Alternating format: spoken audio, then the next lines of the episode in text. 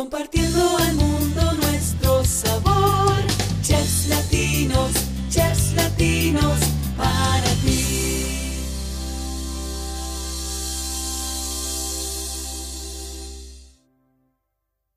Hola, bienvenidos a Chef Latinos Podcast. Les saluda Karina Guzmán. Hoy nos acompaña la chef investigadora de la gastronomía en historia mexicana, europea y asiática, Jessica Lamborde, desde Tokio, Japón.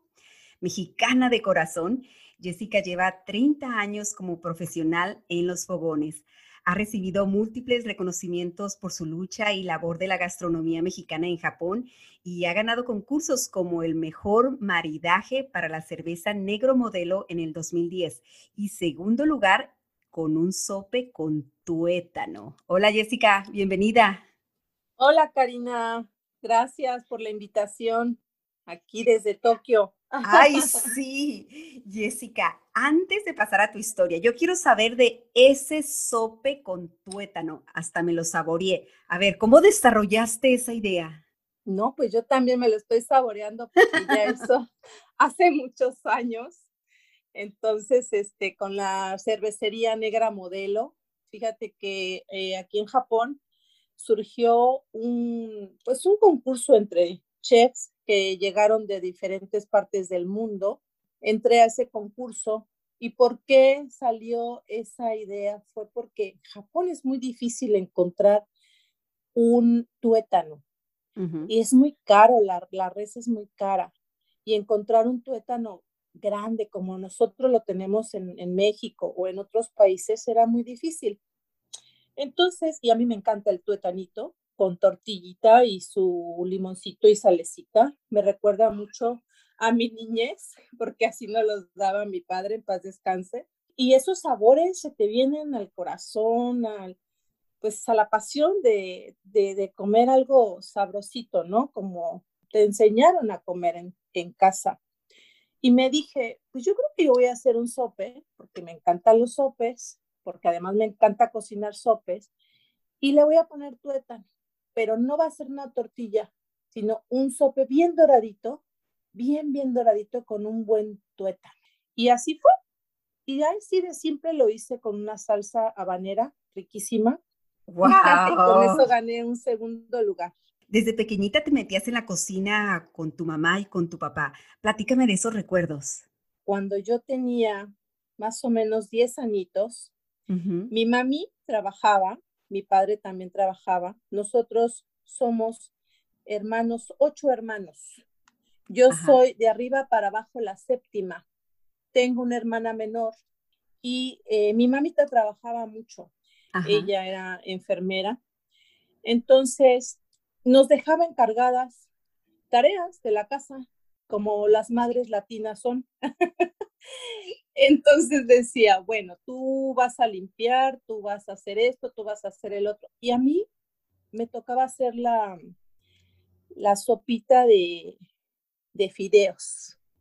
Pero te cuento, o sea, no fue fácil, porque cuando mi mami me enseñó a hacer la sopa de fideos, en la, cuestión de dorarla en un aceite, para mí era muy este, estresante, porque si el fideo se quemaba, se pasaba de dorado, pues ya no servía esa pasta. Y entonces mi mami la tiraba varias veces y me decía, Jessy, pero es que entiende, ya te dije qué tienes que hacer. Siempre tienes que tener, calienta tu aceitito, apagas el fuego, pon tus, este, el fideo y luego lo vas a hacer, lo vas a sazonar, lo vas a mover, ¿no? Así con el fuego apagado. Mi mami era muy buena para enseñarme, para una niña, ¿no? Y lo sazonaba un poquito con ese aceitito y así volví a encender el fuego. Y entonces ahí descubrí que a todo tenía que darle una temperatura desde niña, imagínate. ¿De dónde nació esa inquietud de, querer cocinar y dedicarte a, a esto? Desde casa desde probar eh, cosas ricas que hacía mi mami, mi papi también. Él hacía, me acuerdo que hacía una, este, una salsa muy rica, también salsa, me, salsa mexicana. Mi papi no tenía un brazo, él no tenía el brazo derecho. Eh, con su mano izquierda era súper hábil para poder hasta cortar un limón a la mitad. Era increíble, yo no sé cómo lo hacía, pero él nunca nos pedía ayuda, nunca sufrí de niña que yo tenía un papá que no tenía una mano derecha. Él preparaba también unos frijolitos refritos, súper ricos, con choricito. Esos recuerdos los tengo así súper profundos. Entonces yo veía cómo lo hacía y siempre estaba ahí. Y yo creo que desde ahí se me quedó. Pero te digo una verdad, cuando fui adolescente y todo, yo no quería entrar a la cocina. Me interesaron otras cosas, yo quería ser bióloga marina, pero el destino me ha llevado a los fogones, siempre. Y ahora te llevó hasta Japón. ¿Cómo llegaste allá? Mira, antes de venir a Japón, yo empecé en México con la gastronomía en Cancún, Cancún, Quintana Roo. Empecé, eh, bueno, por supuesto que estudié antes, pero eh, lo primero que hice como negocios fue en un mercado, el mercado 28. Puse una fonda con los típicos este, cazuelas de barro, con arroz, con consomé y con tres guisos. Yo daba este, comidas corridas, con tortillas hechas a mano. Había una señora que me ayudaba a hacer tlacoyos, sopes, mientras yo cocinaba los guisos. Entonces, yo vine muy chica, a los 18 años, a Japón de un intercambio cultural, porque estudié turismo y gastronomía, y vine a Japón supuestamente por seis meses. En ese intercambio me enamoro de este país y me enamoré del país y me enamoré de un japonés, ¿tú crees? ah, bueno. Entonces dejo mis cosas allá en Cancún, cierro todo, tengo que, que, venir a Japón porque estoy enamorada, ¿no? Y te digo, tengo que, porque en ese tiempo, cuando estamos jóvenes, no pensamos, hacemos la vida tal cual. Eh, me caso, tengo un hijo que hoy día tiene 31 años. Vuelvo a México, eh, no, me caso, tengo al hijo y me divorcio. Me divorcio a los tres años. Al principio te dije, no piensas, vienes. Y ya cuando ves la realidad, ¿qué pasó? ¿Por qué hice esto? No sé el idioma, no sé nada, no sabía hablar japonés, no sabía hablar inglés. Con mi poco español fue que, además que mi esposo en ese tiempo no hablaba español. Nosotros nos comunicábamos por el amor y con un diccionario. ¿Te imaginas? En Japón había ese tiempo mucho dinero, 1985 muchísimo dinero. Yo, quería, yo quedaba asombrada de decir, ¿y esto qué pasa? ¿Esto qué es? La gente con Minx, muchas compras, mucho dinero por, por aquí, por allá. Y, y, tonta porque yo debería ser millonaria, pero no fui millonaria porque no lo guardé. otra aventura, otra decisión. Sí, por eso me encantaría que lo escucharan los, las, los jóvenes, las, las jovencitas, las, las nuevas generaciones, hay que pensar y hay que agarrar bien las oportunidades y madurarlas, pensarlas con convicción y, sobre todo con la, pensándolo con la cabeza. Yo pensé mucho con el corazón. Y esos, fue, esos son eh, los errores que tiene uno eh, y que cuestan mucho a largo plazo, porque mm. corregirlos es difícil. Y entonces, ¿cuándo fue cuando decidiste tu abrir tu restaurante? Qué rico que ahora pues ha sido reconocido por generar un auténtico sabor mexicano. ¿Cómo nació? ¿En, qué etapa nació este proyecto? ¿En qué etapa de tu vida? Cuando yo me divorcio, regreso a Cancún, sigo con las, las otra fonda, dos fondas en, en Cancún, Quintana Roo. Ahí me pongo a trabajar en mi ramo, que es turismo. Fui guía de turistas. Eh, me vuelve a traer a Japón ¿sí? El destino vuelve a regresarme a Japón porque yo iba y venía a Japón, México, llevando, trayendo mexicanos. Entonces, el destino me regresa a Japón, voy a un restaurante español, dueño, un japonés, que hoy día eh, es mi esposo. Entonces, yo conozco a esta persona, nos hicimos amigos, me caso con él y ahí inicio mi aventura dentro de la gastronomía. Mm. porque como él tenía un restaurante español que se llama, se llamaba, perdón, Mesón el Vasco. Ahí empieza toda la historia, porque como era un restaurante español, pues entonces yo le ayudaba afuera en el salón, era la mesera.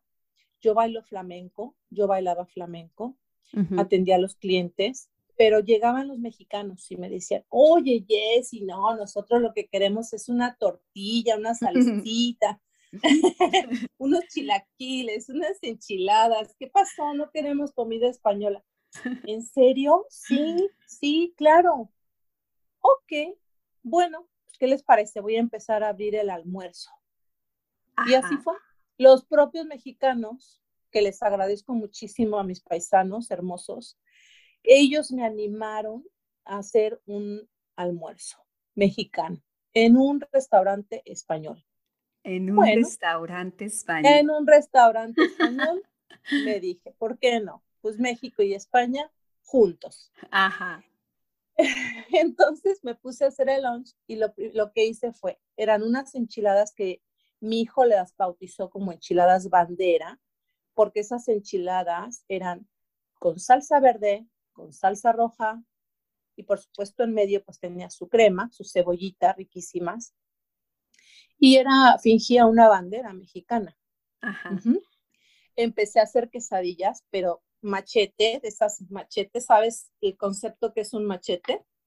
Una quesadilla grandota Ajá. que hacen en los mercados, que no es la quesadilla típica de 10 centímetros, 15 centímetros, no, sino eran de 30 centímetros, grandes.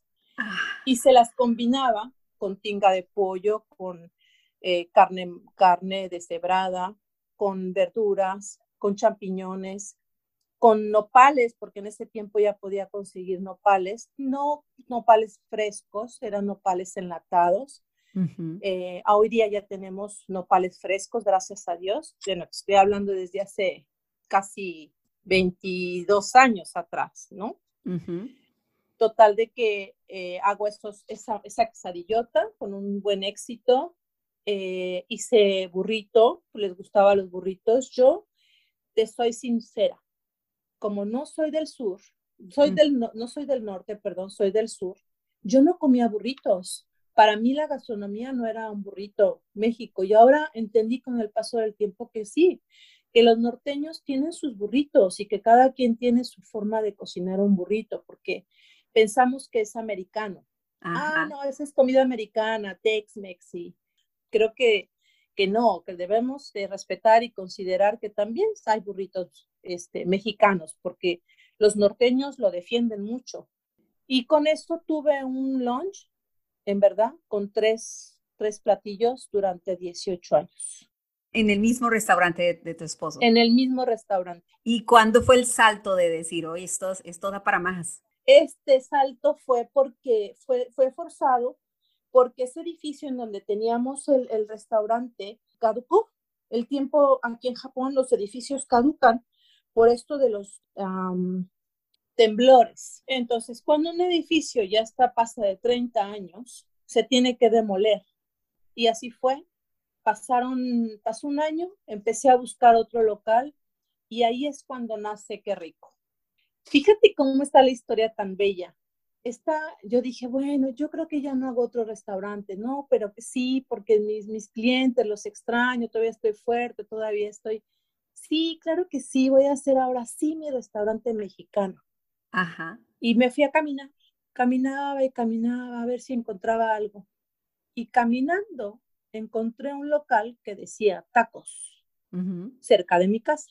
Ah, caray, aquí venden tacos. Entré y muy amable sale una señorita que me dice, hola, bienvenida. Y yo, hola, hablas español, japonesa, que ella Ajá. se llama Eiko. Y me dice, bueno, bienvenida. Ah, sí hablas español. Sí, es que mi novio es mexicano. Bueno, mexicano-americano.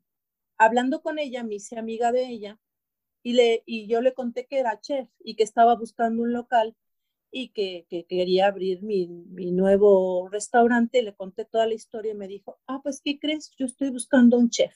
Mm. Le digo, pero yo no quiero ser tu chef. Yo qui quisiera, vamos a asociarnos. ¿Qué te parece?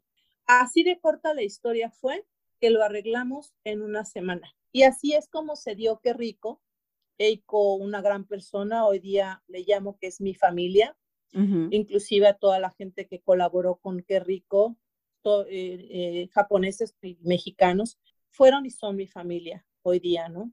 Fue un restaurante muy reconocido, muy bonito, muy mexicano. Importé un caso grandísimo para hacer carnitas, importé un trompo para hacer nuestro, nuestros tacos al pastor, eh, importé vasos soplados de cristal soplado y varias, varias cosas más mexicanas para poder decorar el restaurante. Era un restaurante de tres, de tres pisos. ¿Y ya no está tu restaurante ahorita?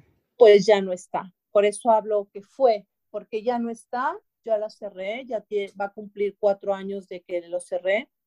porque lo cerré? Desgraciadamente, ahí viene una verdad muy dura que me encantaría también compartirla. Crees mucho en, tus, en tu gente, en tus paisanos. Me animé y fui a México dije, yo voy a crecer esto, le voy a dar oportunidades a mi, a mi gente, a mis, a mis paisanos, que vengan para crecer el proyecto porque está muy bueno, pero yo necesito quien me ayude porque yo sola no puedo más.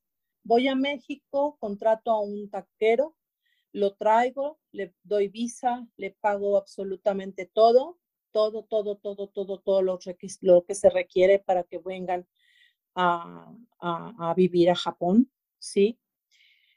Y yo enfermo, enfermo, me voy hospitalizada y en ese momento él empezó a encontrar, a buscar otro camino, eh, a, relacionarse con latinos, no digo mexicanos, con latinos, y le empezaron a decir, oye, pues si te vas a tal restaurante te van a dar más, te van a dar esto, te van a dar el otro. Un señor no era joven, este, eh, decidió cambiar de rumbo y se fue a otro restaurante, Karina, mm. cuando yo estaba hospitalizada. Entonces ahí para mí fue un super shock. Yo empecé con un estrés tremendo. Estas son de las cosas en las que cuando uno es muy emprendedor, no sé por qué sucede, siempre viene algo que derrama derrama el mole, derrama el mole, porque tú estás con toda la energía, con todo lo que das y esto, y les voy a hacer esto, y vamos a hacer esto. Y siempre llega algo que te derrumba.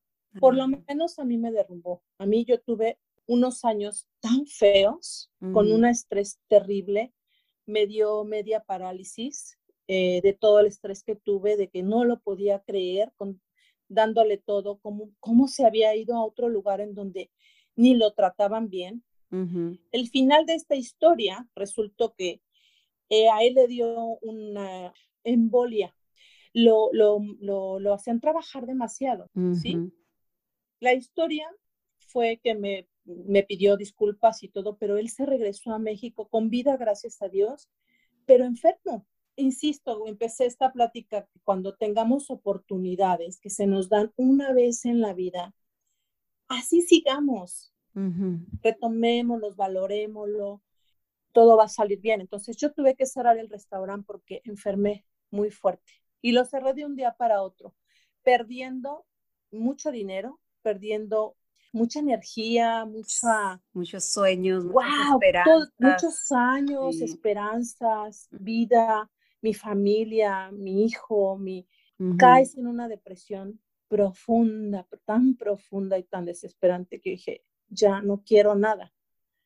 Hoy día eh, me siento tan a gusto conmigo misma porque volví a retomar, volví a abrir otro restaurante que se, se llamó La Fiesta. En la fiesta también nos fue muy bien, con gente muy linda, pero desgraciadamente vino el COVID.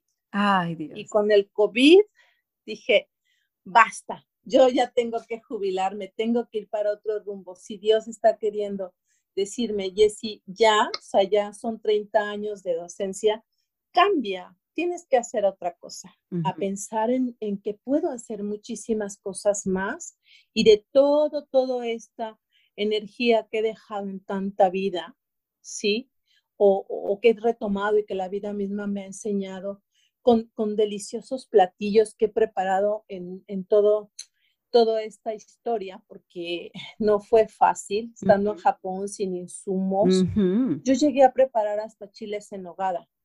Y te digo un secretito, A ver. que esos chiles en nogada, los chiles no eran poblanos, eran unos, unos pimientos, Ah, el cual yo les di una fusión, yo los, los asaba igual y los metía en el vinagre de los chiles eh, jalapeños que vienen en, el, en un vinagre, ajá, ¿sí? sí. Ahí los hundía todo un mes y, se, y, se- y les, se, se ponían picantes y sabían a, a poblanos, de veras. Wow. Y ningún mexicano me decía, Jessy, ¿por dónde consigues los, los poblanos? Oh, secreto, es un secreto. Ahora sí que es- sale la creatividad, ¿verdad? Cuando estás sale a todo, falta. sale todo. Yo hice tortillas con, bueno, sigo haciendo tortillas con, con el maíz palomero, ¿sí? Ujú. Porque buscas, buscas cómo, cómo, cómo sacar las cosas. Planté eh, pasote, Ujú. planté tomatillo, plantas, plantas muchas cosas para hacer unos, unos platillos típicos mexicanos, ¿no? Entonces fue una labor muy grande. Cuando tú ves que haces todo eso y te llega, pues, el, el que dice ya, ya hiciste, ahora tienes que compartirla y- y crecer. Y sabes qué, pues ahora eh, en lo que estoy es en mi propio proyecto de lanzar mi marca, mis Mm. productos ya con una marca registrada, con una marca aceptada, que ya la aceptó Japón. Estoy súper contenta, me acaban de dar el permiso hace dos días, te lo comparto, te lo comparto a, a tu- a la audiencia, a los que me están escuchando, que sí se puede, se siente tan bonito. Entonces, esta, esta marca eh, la, la pensé mucho, me fui a México, ¿sabes? El año pasado Ajá. después de haber cerrado todo, todo, todo mi ciclo de vida en restaurantes, que yo no podía viajar a México, tenía casi 10 años de no ir a México. Así es que allá fabriqué, el, el- pensé más que nada el, el nombre de mi, de mi marca, se llama Guayanone. Ajá. Guayanone es una palabra eh, este, maya, ¿sí? Del idioma maya, porque ya es un idioma. Eh, quiere decir bienvenidos Ujú. en idioma maya. ¿Y tus productos eh, los se van a estar disponibles en dónde? En una página web, en Amazon, en, varias, en varios puntos, aquí en Japón, en tiendas internacionales, en supermercados eh, de marcas japonesas, ¿no? Este, más adelante quiero eh, importarlo al mundo entero, inclusive quiero maquilar en México y de México mandar a España, a, donde sea.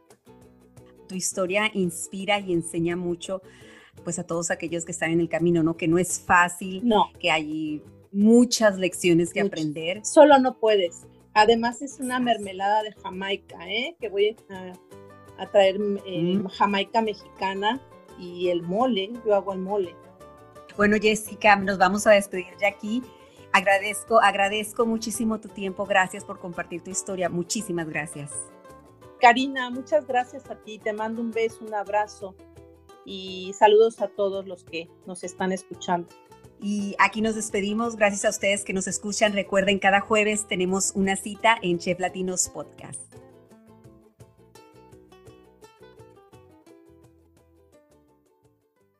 Compartiendo al mundo nuestro sabor.